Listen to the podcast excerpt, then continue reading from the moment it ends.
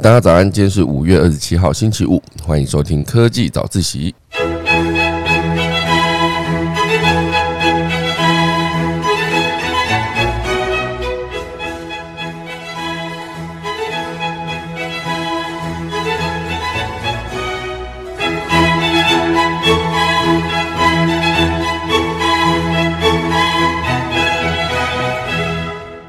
好的，今天科技早起要跟大家分享几则消息。第一个算是一个震撼弹，就是博通它以六百一十亿美元收购了云端运算的业者 VMware。好，然后它其实算是一个晶片业最大的一个并购案。好，这算起来这个金额呢，目前为止已经算是今年度第二大哦。哦，所以等一下来跟大家详细分享，这样并购下去对后续整个产业有什么样的影响。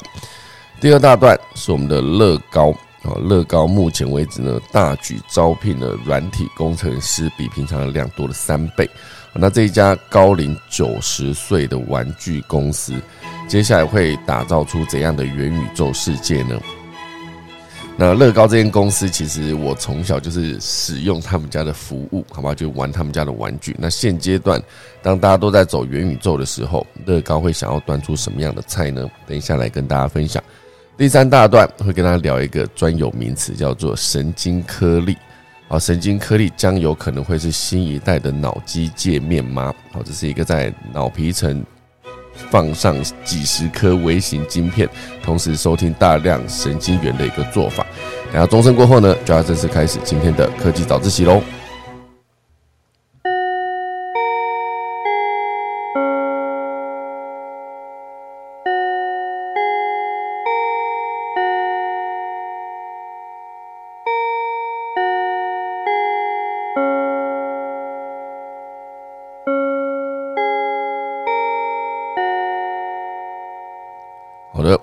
第一大段呢，开始之前哈，先来跟大家聊几则比较轻松一点的消息啊。其实也没有比较轻松诶，就是关于苹果 Apple，他们目前为止呢，在中国哦，应该说它的 iPhone 下一代的 iPhone，因为现在中国呢各地都持续的在封城啊，遇到这种冲击，苹果有可能传出新款的 iPhone 开发进度落后，就是当现在大家都在期待 iPhone 十四到来的现在。大家会想说，我们的所有的开发都会因为这些封城呢而直接严重的 delay。哦，iPhone 十四哦原本是被非常多人寄予厚望，就是有没有可能有 Type C 的充电界面呢？或者是它会不会有呃荧幕下的指纹辨识，甚至是把整个刘海拿掉变成一个荧幕下的镜头？那这其实都算是一个硬体设计上面的更新。因为其实早些年呢，我相信如果技术允许的话，我想贾博士应该是不会让 iPhone 出现一个所谓的刘海，甚至应该在背面的镜头也不可能让它突出整个手机的背板。那当然，传出下一代的 iPhone 十四呢，有可能把背后背板的那三个镜头全部拉到跟整个背背面是一样的高度，就不会是一个突出的状态。那当然，现在这一切好，所有的设计变更，它的开发进度。都算是一个落后的状态。虽然苹果目前现阶段呢，已经要求了所有的供应商要加快产品开发的脚步，来凸显中国封城措措施的冲击。那很多了解此事的消息人士表示，就是这个进度落后这件事，最坏的情况下，有可能会影响新手机的制造计划跟初始产量。那这个四款的新手机其实目前是处在工程验证测试的阶段。那本来在这个阶段呢，供应商为新 iPhone 设计机械零件跟制造流程，并拟定物料清单，也就是所谓的 BOM 来估算制造成本。那讲到成本这件事情，其实我觉得任何的商业都要考虑产品的成本。那这件事情相对也是我自己呢，在创业了这么多年来之后呢，发现自己一个短板哈，就是。弱项就是我在估成本这件事情上常常会呃估的失准哈，比如说我在想象账面上可能会花的钱的时候，就比较少思考到时间。那刚好最近有一个前天分享过嘛，就是 Trip 啊这位百万订阅的 YouTuber，他跟台北市政府合作哦，台北市政府交通局合作了一支影片，最后呢，因为沟通上面的落差，资讯上面的落差，然后到最后合作破局。但那个 Chip 这一位 YouTuber 还是把这支影片上架，哦，只是有把他对呃所有的不满呢，就是对台北市政府交通局的不满，直接宣泄在整支影片里面。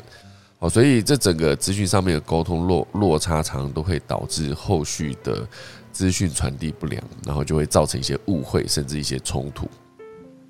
哦，所以总之呢，我觉得每次讲到这样子的事件哈，当然我原本想说今天还要再拉一个专题，特别来聊一聊，就是台北市政府交通局后续的回应，因为我觉得整件事情已经可以接近到一个网络危机事件管理的一个等级哈，所以我觉得整件事情算是蛮庞大的哈。不过我还是想要再看看，就是后续。整个整件事情还有没有什么新的变化？也许下周一再做一个总结的分享。总之呢，就是再回到这个成本管理这件事情，我觉得以刚才我讲那一个 YouTuber 在跟很多公部门或是跟一些私人企业合作的时候，就是脚本在来来回回创作的过程中，你必须去修改跟更新很多的版本。哦，不管从脚本制作端，还是后来你的影片剪辑完之后，会有一个。呃，第一版、第二版、第三版来做确认，就是所有的时间成本都必须估算在这里面。而这个估时间成本这件事情，就是我最后这种，因为毕竟我不是一个工厂流水线嘛，不是说一分钟一个瓶子啊，十分钟就做十个，不是这样。有些时候一个点子可能会想了十几个、二十个小时想不出来，可是也有可能就是灵光乍现，然后你上了个厕所或者吃一顿饭就想到两三个，哦，所以相对比较难估算。好，所以再回到成本这件事情来算，以这一次这个 iPhone 呢，它直接在讲成本的时候，它一定会思考到，就是如果持续封城的情况下，原本可以在某些厂直接设计生产手机，它现在就必须找一个新的替代方案。好，所以目前上海市政府呢，依然是寄出啊寄出了一个封锁措施。好，所以其中一款的新机进度大约已经慢了三周啊。那当然，上海市政府终于在五月十七号。宣布哦，社会面清零哦，所以整个上海花了六周达到了这个目标。当然，所有的新款 iPhone 呢，都会在六月底前完成整个的前期的工程验证测试，也就是 EVT 的阶段。这样，供应商呢就有机会在八月底或者九月的首周哦，为量产做好一切的准备。所以，如果在六月底或七月初加快开发脚步，进入下一阶段，还是有可能赶上九月初的量产期限。因为通常苹果的秋季发表会呢，就是会有新手机的更新上市，好，所以以这一次排序下去，如果没有太大的意外的话，应该就是 iPhone 十四。好，所以呢，苹果原指望今年的新款 iPhone 能够平顺的开发，但是真的没有办法，就是中国的疫情影响，所以现在供应商已经习惯在严格防疫措施底下运作，当然就是只能看后续到底有没有机会在今年的九月。顺利的把下一代的 iPhone，也就是非常多人摩拳擦掌，很期待要去抢的这个 iPhone 十四呢，顺利的上市。好，这是关于苹果的第一个小消息。那关于苹果的第二个消息呢，会跟大家聊一下，就是这其实之前也聊过了，Apple Car 就是苹果的汽车计划，就是持续面临一个留不住人的状态，整个高层呢换人如同走马灯啊，不到一年呢就很多人跳槽。所以本来 Apple Car 的市场谣传渴望在二零二四年亮相，但是至今呢，仍然连一个影子都没见到。而且最近又传出重要的舵手跳槽的坏消息，只待了短短不到一年呢就求去。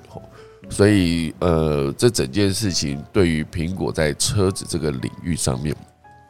影响非常的大。这有一个原本任职苹果自驾系统的总监，叫做 C C J 哈 C J，决定跑去另外一间公司担任一个另外一间公司的全球软体开发团队的主管。那这位 C J 呢，C A B C 啊 C J 哈，这位 A B C C J，哦，这西为什么难念？为什么每次念西的时候就变成西哈？总之，这位这位先生呢，他在去年那个二零二一年的八月加入苹果，然后十个月之后，还甚至还做不到一年哦，十个月之后的最近，后他就离职了。所以在纵观过去几年来呢，Apple Car 团队的高层人士几乎都是持续在大洗牌。哦，原本汽车巨头的福特哦，在二零二一年挖走 Apple Car 的主管。然后很多的状况持续不断的在电动车这个呃领域哦，Apple 造车的这个领域一直出现。哦，所以有没有可能二零二四真的赶不上汽车发表呢？好，如果以一个汽车要发表，现在已经是二零二二了，两年了。啊，再怎么样也应该先发表一款概念车，然后就跟大家讲说，接下来等着量产。可是如果没有的话，有没有可能接下来真的就是会 delay 呢？就来看后续的发展。好，那一样讲到供应链啊，快速跟大家聊聊一聊 Sony。好，Sony 呢，在目前为止，他们有一个好消息，就是供应链的问题有一个缓解。原本计划他们在二零二二年销售一千八百万台的 PS Five，好，年增大概百分之五十六点五。好，这其实 PS Five 呢，就是一个新款的，也不能算新款了，也上市一阵子了，只能说算是最新一代的呃 Sony 的游戏机。它其实目前为止呢，是长期处于供不应求的阶段。那当然，Sony 二十六号有宣布。由于供应链的问题缓解，好，所以公司将大幅提高 PlayStation Five 的一个产能，所以这其实是一个好消息啊。因为供应链一直以来都是所有的产品制造一定会遇到的问题。那当然，过去的两年从疫情爆发之后，不管是工厂整个被封厂，好，就是很多地方就是封城，所以导致工厂无法运作，或是就算你已经把产品做出来了，全球的物流包括你的海运。海运到了所有的港口要下货之前，发现遇到塞港的问题啊，所有的货柜下不来，或是下货柜的速度大幅的减少，因为原本有机会操作这个下货柜器材的这个呃比较资深的员工呢，可能也因为确诊根本就不在线上，只能找相对没经验的人来操作这种在货轮上面把货柜卸下来的这个服务。就算卸下来呢，其实。也缺少了很多的物流司机啊，比如说一些卡车司机或者是一些货柜车的司机，他们无法直接运作的情况下，很多的货就直接堆在港口。那港口满载之后呢，剩下的货柜要进来也进不来，就导致很多的货轮呢直接在外海，哈，就是整个港口的外海盘旋。一来是浪费油，二来是物品它可能有时间限制，比如说食物。好，这些食物可能就直接在盘旋的过程中，会不会就有过期的风险？这也是有可能出现的。好，所以讲到这个货运跟呃供应链物流的这一块，我就想到我最近有在那个抖音上面有看到一位，好，他是一个货轮的船长，哦，他常在他自己的整个呃抖音的。账号底下分享他整个的工作日常啊，其实蛮有趣的，就会常常就是跟着这一位船长，他就在呃世界各地跑来跑去，他就会告诉大家说，呃，这一次目前为止呢，他的船头会从哪里开到哪里，然后整个货柜大概装几个，然后大概载了什么东西，会停靠哪几个地方。哦，这其实整个看它整个在移动的过程中，其实蛮舒压的，就好像跟着它到了一个各个不同的地方，然后也会大概了解说他们经过哪些地方，说比如说会有固定会有风浪比较大的地方啦，或是到某些地方一定可能会直接靠港，然后有些地方靠港之后呢，它下货的效率会快还是慢？哈，其实全部都可以从这个船长的日常生活，然后来看到就是不同的生活日常，我觉得蛮有趣的。好，所以总之，这个供应链这件事情呢，就是不管是在制造、生产，还是生产之后要直接把物流运到该去的目的地，这整块在全球化之后呢，都是一个不可逆的一个状态。好，除非现阶段很多包括美国，然后他们持续在思考说，要不要让制造业回流，或者是直接在美国设厂，然后才减少整个任何一个商品移动产生的碳足迹。或者是可以直接降低成本，甚至可以造成呃增加当地的就业机会。好，这也是为什么这么多呃大厂，包括台积电，都持续在美国投资的一个原因。好，所以总之呢，这件事情就是从 Sony 的 PS5 大幅扩产，然后可以增加销量这件事情来看。全球的供应链的问题呢，是否已经缓解了呢？好，那这就看后续怎么发展。那还有一个小消息，我觉得这件事情也蛮有趣的，这是跟行销有关的。它是一个饥饿行销，也就是说，肯德基不卖蛋挞这件事情。那不知道大家有没有看过一个呃，我觉得蛮有趣的分享，它是写说，像是麦当劳，它是被汉堡耽误的薯条制造商，然后还有一个是拿坡里，就是被披萨耽误的一个炸鸡店。肯德基难道是被炸鸡耽误的蛋挞店吗？那当然，十八号啊，肯德基十八日的时候宣布与蛋挞划清界限，让外界的粉丝呢以为蛋挞即将停售，纷纷恐慌的扫货。哇，其实肯德基的这个蛋挞应该接近葡式蛋挞这个项目分类。以葡式蛋挞这个产品来说，它其实已经红了哇，在二十几年有哈。我在大学的时候好像就已经有在吃这个，就是有一段时间就是蛋挞工厂开的到处都是。哦，就是后来就变成一个泡沫化嘛。总之呢，肯德基跟蛋挞划清界限的这个说法，消息释出之后呢，蛋挞每日的销量就从五百颗提升到一千七百颗。哦，就是有其中一家门市的员工表示。哦，这个数字增加的非常的大，而且在发布这个声明的隔天呢，肯德基蛋挞的网络声量急速上升，单日呢就突破了四万笔的资料。所以大家会思考说，这个到底是厂商透过预先释出不卖蛋挞的消息来创造市场需求短缺的一个恐慌感？这跟饥饿行销的流程呢，其实不谋而合。而饥饿营销常见的手法呢，便是蓄意控管供货量到市场需求以下，再搭配全面的传播媒体炒作话题，来刺激消费者的紧张情绪。饥饿营销其实早期可以把它定义成就是小米有在用的一个手段。小米的手机在上市之前呢，都可以透过这个方式哦，那就让大家想买，可能你还买不到。也因此而创造出一大批的忠实的米粉哦，小米的粉丝。这次事情呢，就是当肯德基在持续释出不卖蛋挞这个消息之后，这个手法到底会不会惹祸上身呢？因为很多的粉丝最终就会发现啊，原来只是一个行销手段，那我岂不是被骗了吗？那没有人喜欢被骗的感觉嘛，所以最终很多的饥饿行销，就是如果操作的不好的话，很有可能就会到最后面就是引火上身，烧到自己。那当然，台湾有几个经典的案例哦，好，就是益美的鲜奶茶，还有另外一块是雷神巧克力。哇，刚刚讲益美鲜奶茶的时候，还没有太多的感觉，就是关于饥饿营销这件事。可是讲到雷神巧克力，哇，就完全会想到当时雷神在全台湾疯抢的一个状态，甚至还有一些美食部落客或者 YouTuber，直接就快速的告诉大家说，这个雷神巧克力其实随便就做得出来。那不懂为什么它可以卖这么贵，然后卖这么缺货，还是大家抢成一团？我觉得饥饿营销这件事情呢，就是一个双面刃。如果做得好的话，当然可以引爆一波话题；如果做不好的话，因为现在粉丝也不是笨蛋哈，粉丝也不是没有看过这种过去的案例。还有一个很好的例子，也是关于行销的一块，真的，一不小心都完全会烧死自己的，就是标错价。我不知道大家对于标错价这件事情还有没有印象？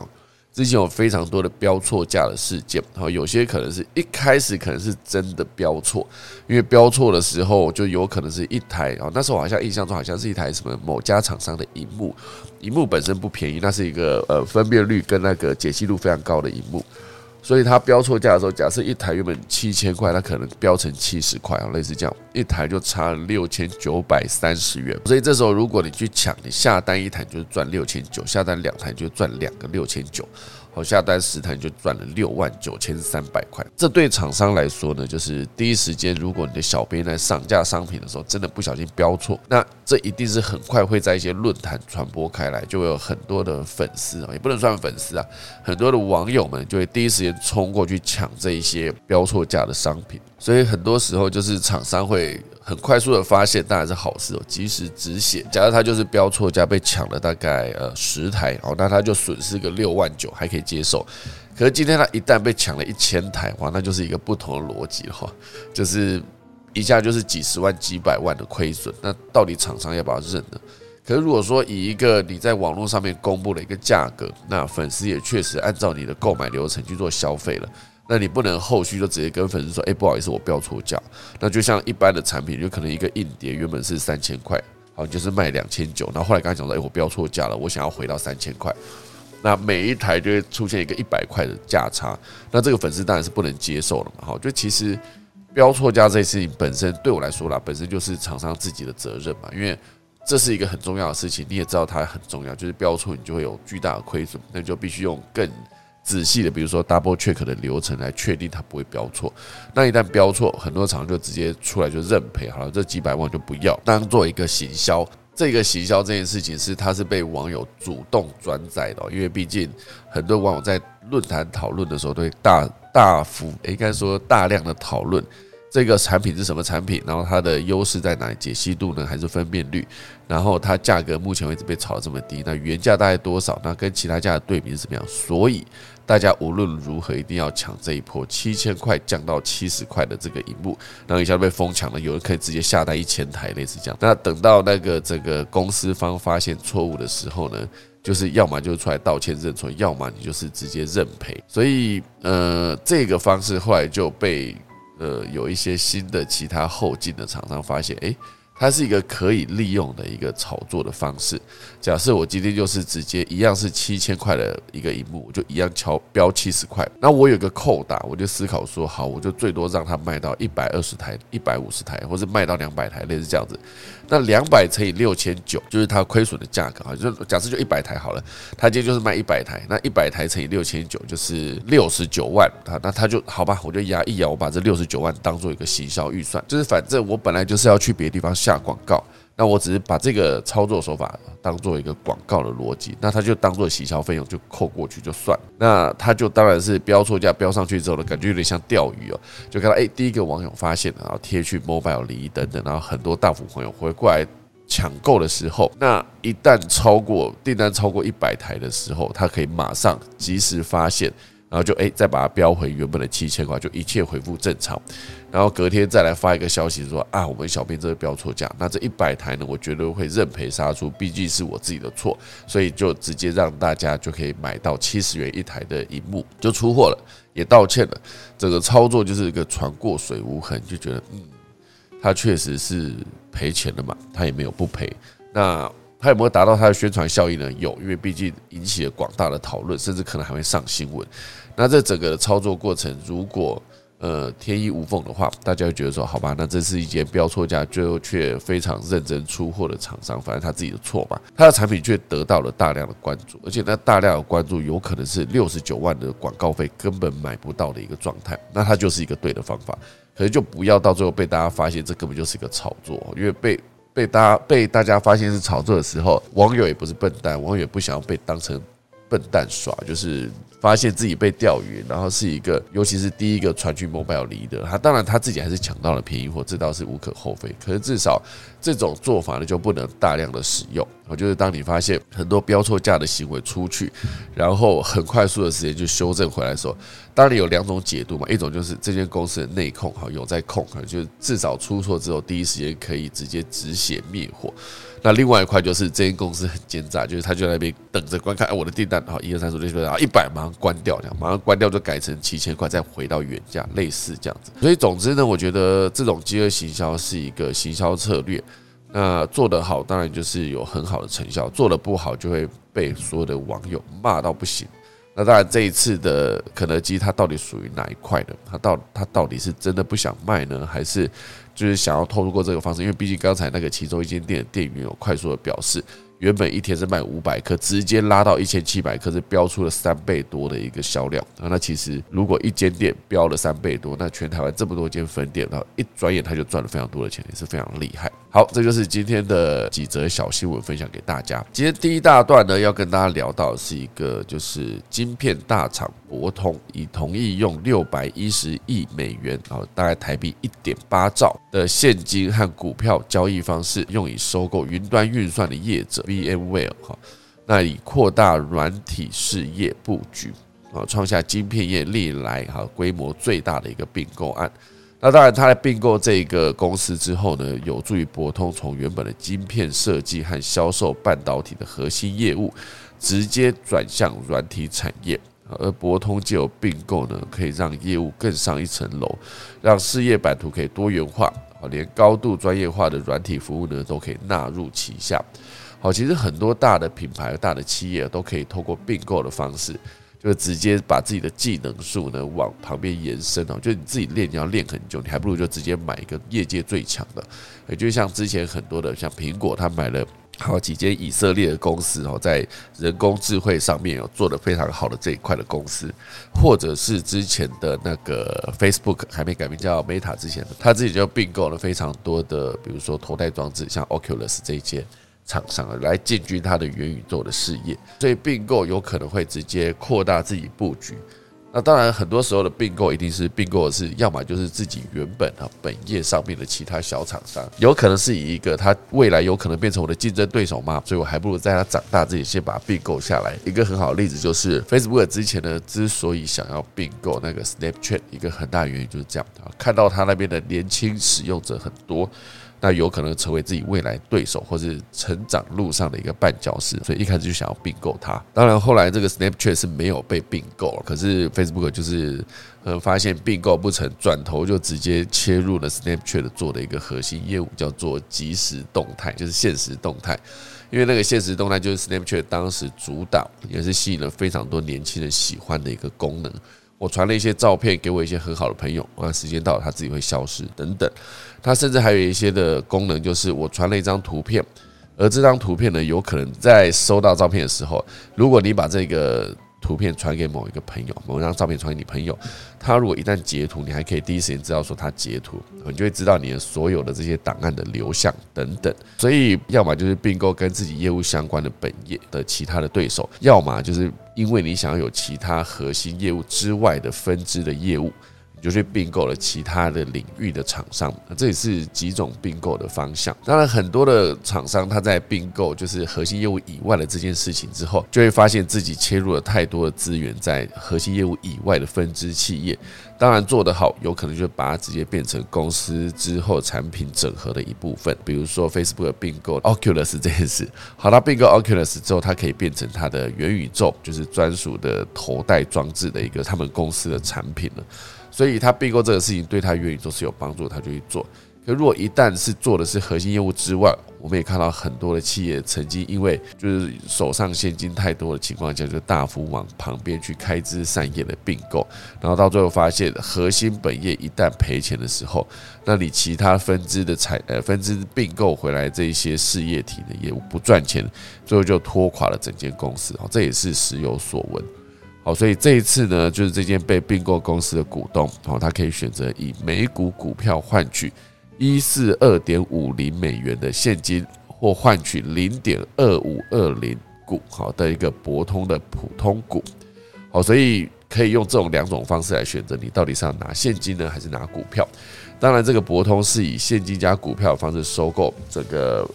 这间呃软体公司的所有流通股，而根据博通的收盘价呢，这个 VMware 它约为六百一十亿美元的普通股，所以博通还会承担它大概八十亿美元的债务哦，就是这些被并购下来的债务。所以之后哦，这个这一桩交易算是晶片呃晶片业有史以来最大规模的并购案，也是博通执行长哦陈福养做的一个最新的收购行动。当然，戴尔电脑的创办人呢，就是 Michael Dell 啊，他跟银湖资本啊，本来分别拥有这个 VMware 已经发行的四十二啊四四十点二帕，还有十帕的过半股份，也都已经签署同意跟博通完成交易后，所以就直接出售，就是把直接现金入袋。所以呢，这一件事情呢，未来对这整个产业来说，会不会有什么样很大的影响？而毕竟它是一个。呃，这两间公司都是在不同领域上面有一个非常高阶，哎，不能算高阶，非常领先的地位。那整个交易预计会在二零二三财年完成，但是需获得主要国家或地区市场的监管部门批准，并且符合相关惯啊相关惯例成交条件，好才可以完成整个的并购。那当然。像之前一直提到，已经就是伊隆马斯克到底要不要买 Twitter，或者是他买 Twitter 到底要花多少钱，这件事情已经进行到有一点感觉歹戏托棚的地步。因为之前就是伊隆马斯克就传出很多的手段，然后最后决定了一个金额要去购买那个 Twitter，然后又传出说他可能觉得 Twitter 不划算，又暂停了之前的并购的行动。最近好像又继续开始哈，就不太确定这个并购 Twitter 的这个戏码呢，到底还要演多久。我觉得这是一个史上最大的一个并购案，这个晶片业的并购案，原则上好像是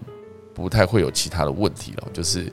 六百一十亿美元收购这个 VMware 这些公司，那仅次于微软收购动视暴雪的六百九十亿美元，以及戴尔电脑收购 EMC 的六百七十亿美元，算是史史上第三大的一个科技交易案。那大家如果以晶片业这个领域来看，它就是史上第一大，好，就是六百一十啊，仅次于这个六百九跟六百七，好，所以还是一个非常成功的一个。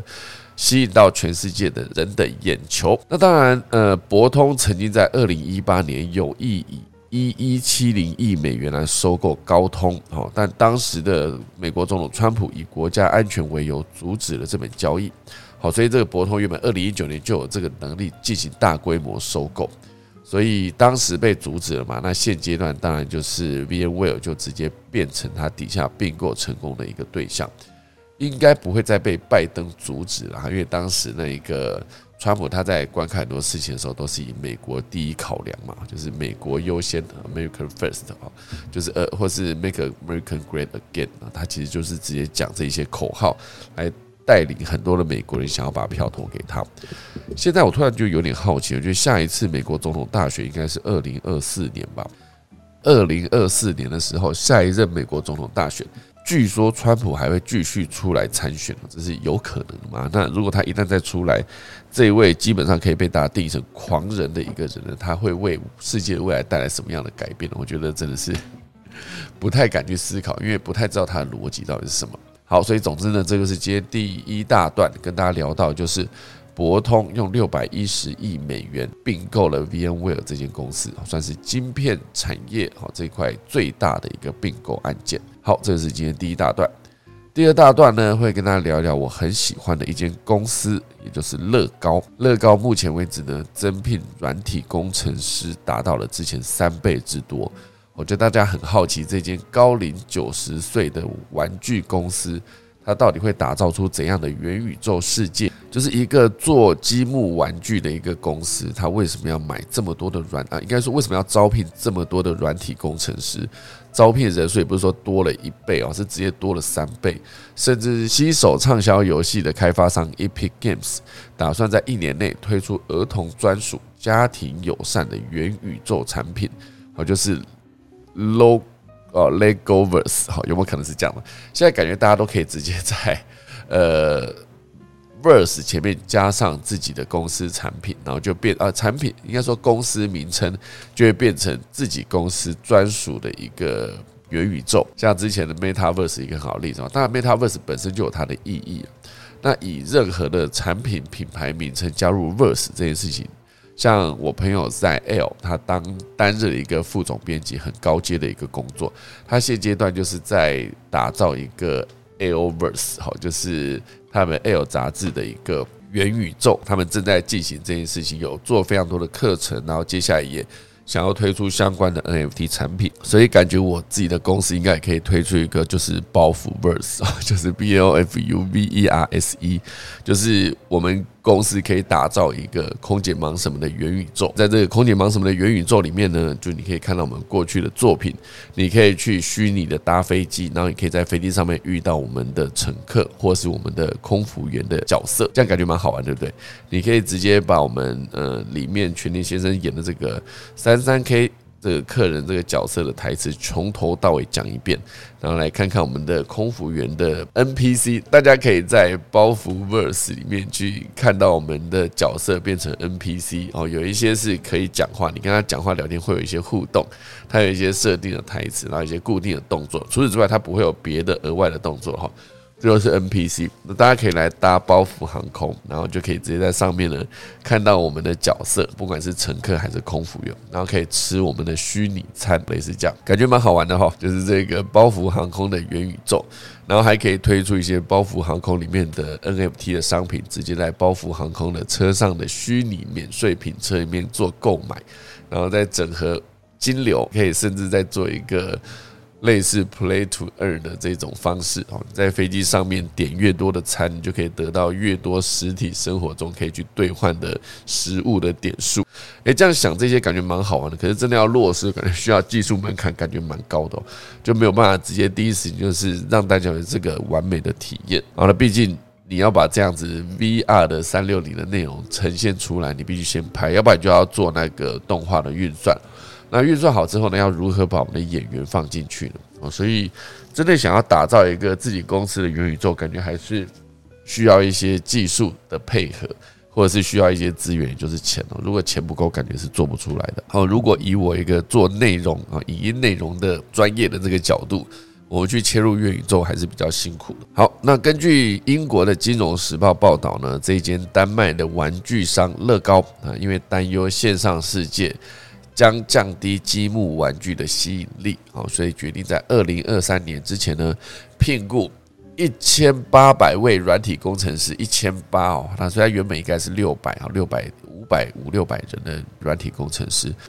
所以他们预计在二零二三年就聘雇一千八百位软体工程师，这个人数是去年年初的三倍之多哦。所以乐高同时也加大对数位市场的投资，就跟这个之前杠上苹果的 Epic Games 呢展开一个合作，预计要在一年内呢推出儿童专属的一个元宇宙世界。其实早在今年的四月初呢，就是乐高就已经跟 Epic Games 啊发出一个联合声明，来建立长期的合作伙伴关系。但是值得注意的是呢，乐高的投资金额跟 Sony 相当，哈，都是十亿美元。所以这主要是因为乐高 CEO 最近有在呃出来坦言哦，他说过去对数位方面的投资跟投入都不足。好，所以乐高这一次的投资呢，也相当于开发出一款就是 Minecraft 啊的感觉的游戏，在网络上面呢，可以提供儿童们良好且安全的体验，而且还可以建立与实体产品的连接性哦。就是它生产玩具嘛，如果你打造了一个呃虚拟的空间，很多人在里面玩的过程中，可以玩到你现实生活中真的有在卖的产品。或者是你在里面玩游戏，然后到现实生活中可以兑换其他类型的产品，也都是可以直接做到一个线上跟线下的整合，就是 M O M O 好，就是 Online Merge of Life 类似这样，你可以直接在呃呃 Online 玩，然后到线下到直接门市或者一些呃百货公司直接可以兑换一些产品啊，就是它的玩具。其实是一种蛮有趣的体验。好，所以这个数位长乐高的数位长也有表示哦，如果效果很好的话，集团从之前到现在，哈，就是必须多花一些资源来做这件事情。那当然，对于不熟悉乐高的人来说，哦，或许会非常讶异，这间公司其实已经创立了将近一百年了，就是九十多岁哦。很大一部分原因是乐高很会跟大型 IP 联动有关，而且这也算是近年来就是。因为乐高一开始它主要的方向就是希望以创意的逻辑来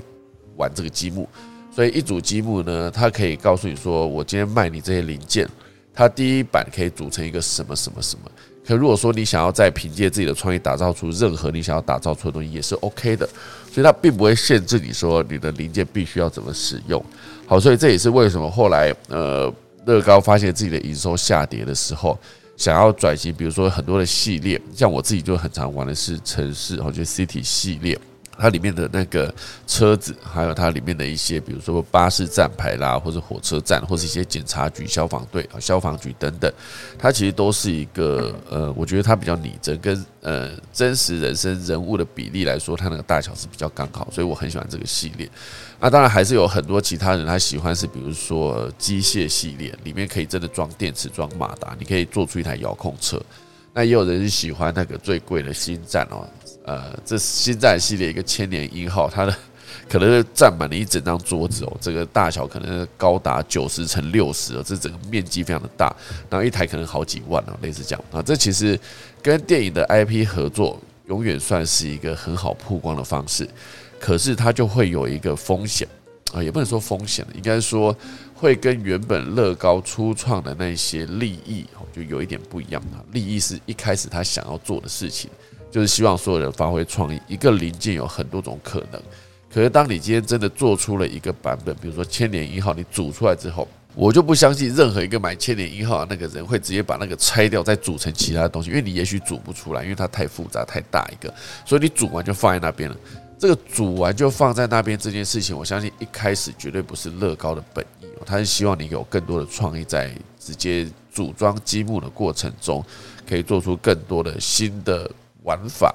所以我觉得，当他们开始决定要跟电影 IP 合作的时候，绝对是经过了一番内部的讨论跟争辩啊，甚至还有可能有人因此负气离开等等。因为这跟他整整间公司初创的本意是不一样。可是最后呢，为了足够多的获利，跟公司要持续运营下去，他们还是选择了跟这些 IP 做了合作。然后最后就是生产出很多，大家煮完之后就放在那边，不会再把它拆掉组成别的东西。包括像我的车子哈，我的 City 系列车子呢，就是城市系列车子，我大概有五十几辆，你能想到的车子我都有，就是。消防车就很多，因为我买了两个版本的消防队，然后那个警车也很多，我也买了两个版本的警车。那光这样的警就是车子就加起来就十几辆，还有其他各式各样的，比如说货柜车啊，货柜车还分长的跟短的，然后救护车、露营车，还有那个油罐车，就是各式各样的车子我都有，还有一些火车等等。总之我就是有一大堆车子在家里，那那些车子我煮完就是放在那边生灰尘。讲生灰尘是觉得有点。难听啊！可事实上，我不会再把它拆掉，因为把它拆掉，我也没有时间去组成别的，而且感觉好像也很难再组成别的，而且很担心说，一旦你把零件混在一起的时候，你就再也组不回来原来那台车了。所以我小时候玩乐高，确实真的就是我买了一台坦克，然后就可以用那台坦克直接做出其他，比如说高射炮，或是其他的一些那个装甲车等等，我可以自己改装，不见得每一辆坦克都必须要有一门大炮，可能很有一些是有机枪，或者有一些是有一些。变长、变扁、变宽的功能等等，全部都是在玩乐高中你可以享受到的乐趣。可是现在好像大家不太愿意去做这件事情。包括我还有另外一个五只合体那个圣战士，它其实五只狮子组完之后，我不可再把它拆掉，因为拆掉的时候我要把那些狮子的零件拿去变成什么呢？所以这就是目前为止我在玩乐高的一个经历。当然现阶段它的挑战呢，就是如果哦，再回到这则消息哦。如果乐高一次大举增聘了一千八百位软体工程师，哈，之后他要怎么管理这些工程师呢？而且这么多的人，当然以今年四月发布了乐高最新游戏，哈，就是呃《天行者传奇》这个，最早是在二零一九年跟一三哦，二零一九年的一三公开的，但前前去后后却总经历过三次，总计两年的时程延期，背后的原因呢，就是严重的管理危机。哦，所以在乐高跟 Epic Games 成功打造出儿童专属的元宇宙世界之前，这一些加入这个玩具公司的软体工程师们呢，要如何融入并且塑造一个新的企业文化，以及乐高是否就会找到合适的人选来管理这个庞大的软体工程师团队呢？这一切都有待观察。哦，这已经不是说随便去别间公司，比如说。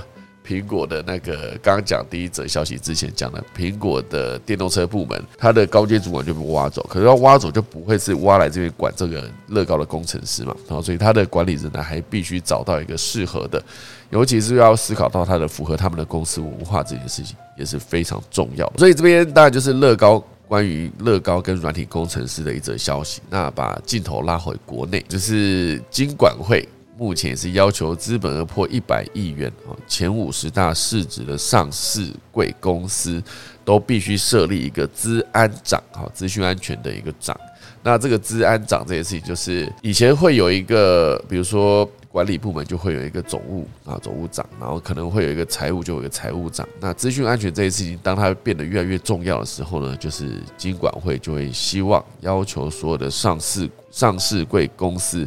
都必须设立这个资安长，而金融产业呢也加紧脚步，从各界吸纳资安人才。然后其中更有业子是直接向高阶资安的警官，哈，就警察来寄出年薪五倍的优渥条件来抢财啊，抢人才。所以警戒的资安人才出走潮呢，目前正在展开。就是你思考一下，如果你是一个警察，在这个资安领域做得非常好，你做的可能会是一些就是电子警察了。电子警察就是会。抓一些网络上面的诈骗，你必须做这件事情。那其实严格说起来，他应该也是一个厉害的软体人才，好，可能是个软体工程师等等。当他在警察界、警界服务的时候，当然薪水不可能比这些私人企业高嘛。所以现阶段，如果说警察要提早退休，然后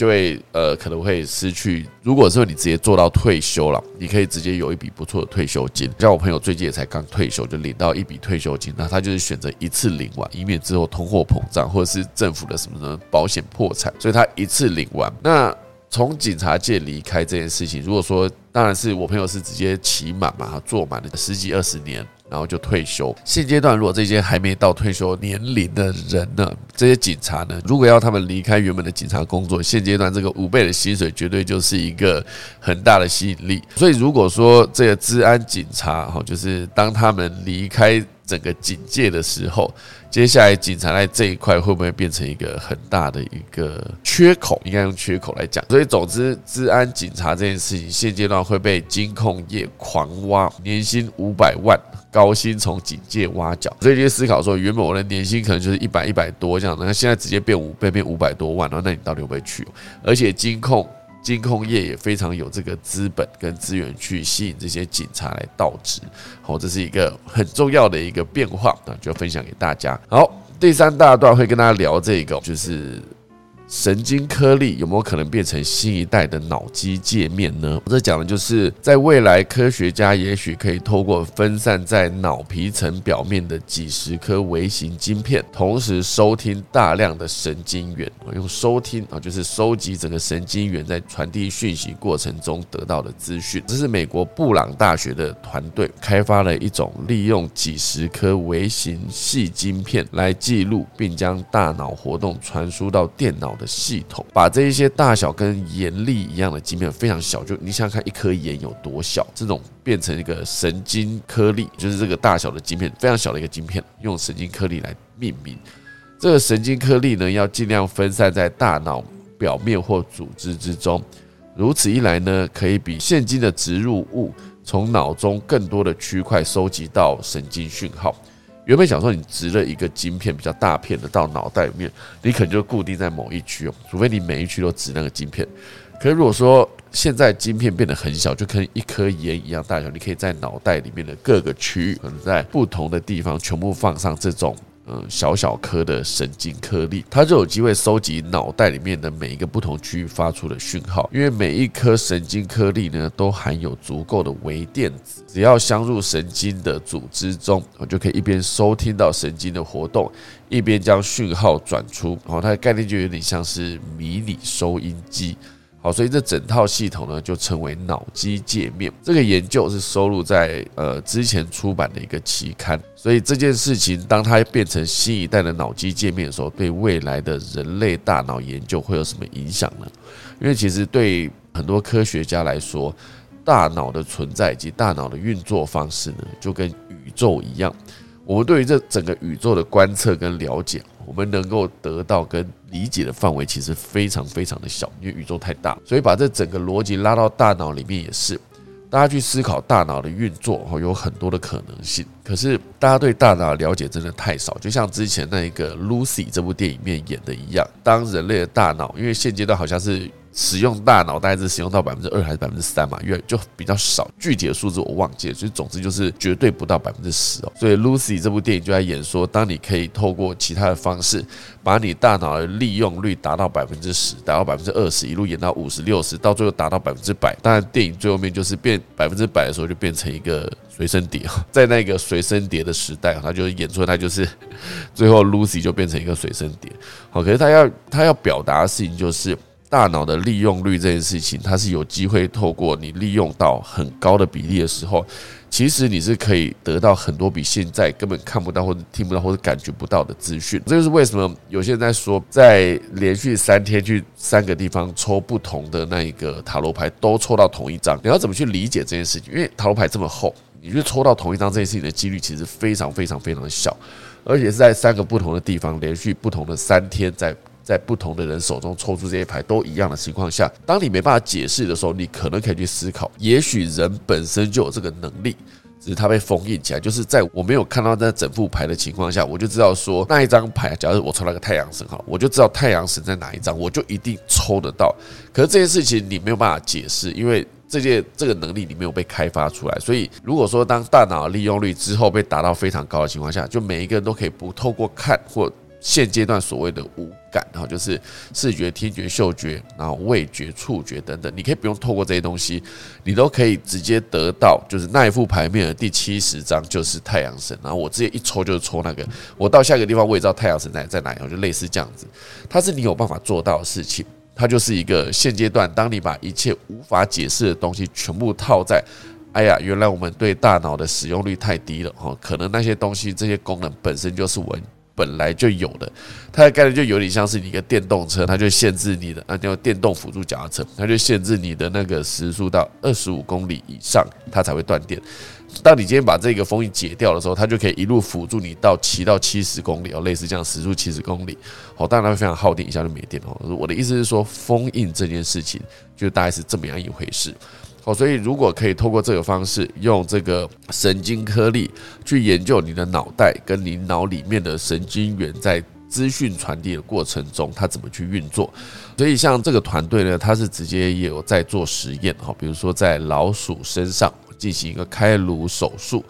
把四十八个神经颗粒直接植入脑皮层中，大部分负责运动跟感官的区域，而贴在头皮上如拇指大小的贴片呢，则作为外部的通讯中心。它就有点像是迷你手机塔台一样，接收并处理神经颗粒传来的讯号，还可以为这些神经颗粒无线充电。好，所以可以想象一下这整件事情。这整个实验呢是在老鼠麻醉的情况下进行的。哦，研究人员就发现。神经颗粒可以实时记录昏迷中老鼠的脑部活动，好，所以这其实在研究脑部是一个进展，就是你可以大量的收集这些资讯，然后以及分析，因为当资讯进到电脑里面的时候，你就有机会透过运算去知道说人类大脑运作逻辑到底是什么。所以当它这一个神经颗粒是这么小的情况下，如果一旦实呃就是实验成功的话，之后就真的可以变成一个脑机界面。你就可以很好的判断你的脑袋到底在想什么，以及如何运作，甚至有可能一些脑部的疾病未来也变得有解方。好，比如说失智症这一个事情，阿兹海默它是一个目前为止不可逆，之后有没有可能在这个方式下被处理跟被治愈呢？我们就看后续怎么发展喽。今天最后来跟大家分享农民历，今天是二零二二年的五月二十七号，农历四月二十七，今天是一个麻豆范王爷的千秋，咦？嫁娶、祭祀、祈福、求事、出行、出火、拆卸、修造、动土、入宅、迁徙、安床、做灶、筛穴、栽种、破土跟安葬，仪非常多，仪十七个，祭只有三个，祭开光、掘井跟开仓。好，所以以上就是今天的农民历，提供给大家。先来打下课钟喽。